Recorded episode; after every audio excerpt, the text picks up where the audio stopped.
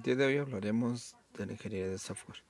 Para esto es muy importante definir ambos conceptos. Ingeniería es un proceso en el cual adquirimos conocimientos científicos y empíricos, los cuales utilizamos para una inversión y solución de problemas técnicos sociales, aplicando los conocimientos para transformarlos en ideas. Software es un conjunto de programas que son creados para cumplir una función dentro de un sistema.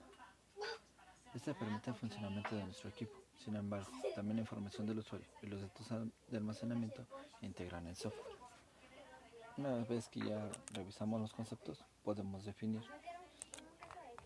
que la ingeniería de software son procesos innovadores no tangibles, los cuales buscan satisfacer la necesidad del área informática, utilizando un, un lenguaje de producción de programación que indique las actividades a realizar.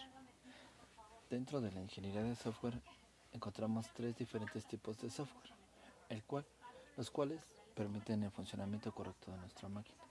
El primero lo, lo encontramos como software de aplicación y nos dice que son todos aquellos programas que no tienen nada que ver con el correcto funcionamiento de nuestra computadora, sino son instalados como funciones extraordinarias. Ejemplo, tenemos los que son videojuegos o bases de datos. Solo son como algo extraordinario.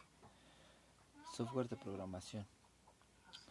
Son aquellos que se encargan de presentar la posibilidad de creación de aplicaciones. Aquí es muy importante porque es a lo mejor donde entramos nosotros, que es cuando creamos un nuevo programa.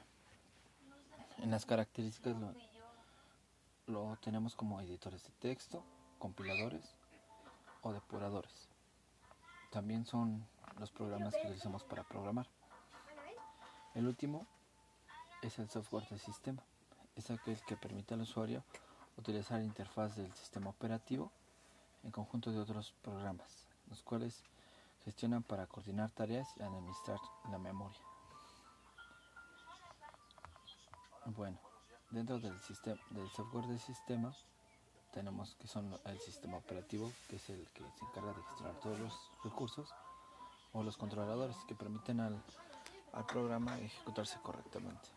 Bueno, esto es importante saberlo, ya que así podremos tener una amplia, un amplio conocimiento sobre qué es lo que tenemos que hacer para solucionar un problema y la importancia que nosotros podremos dar a la sociedad. De mi parte es todo y les agradezco mucho su atención. 而且。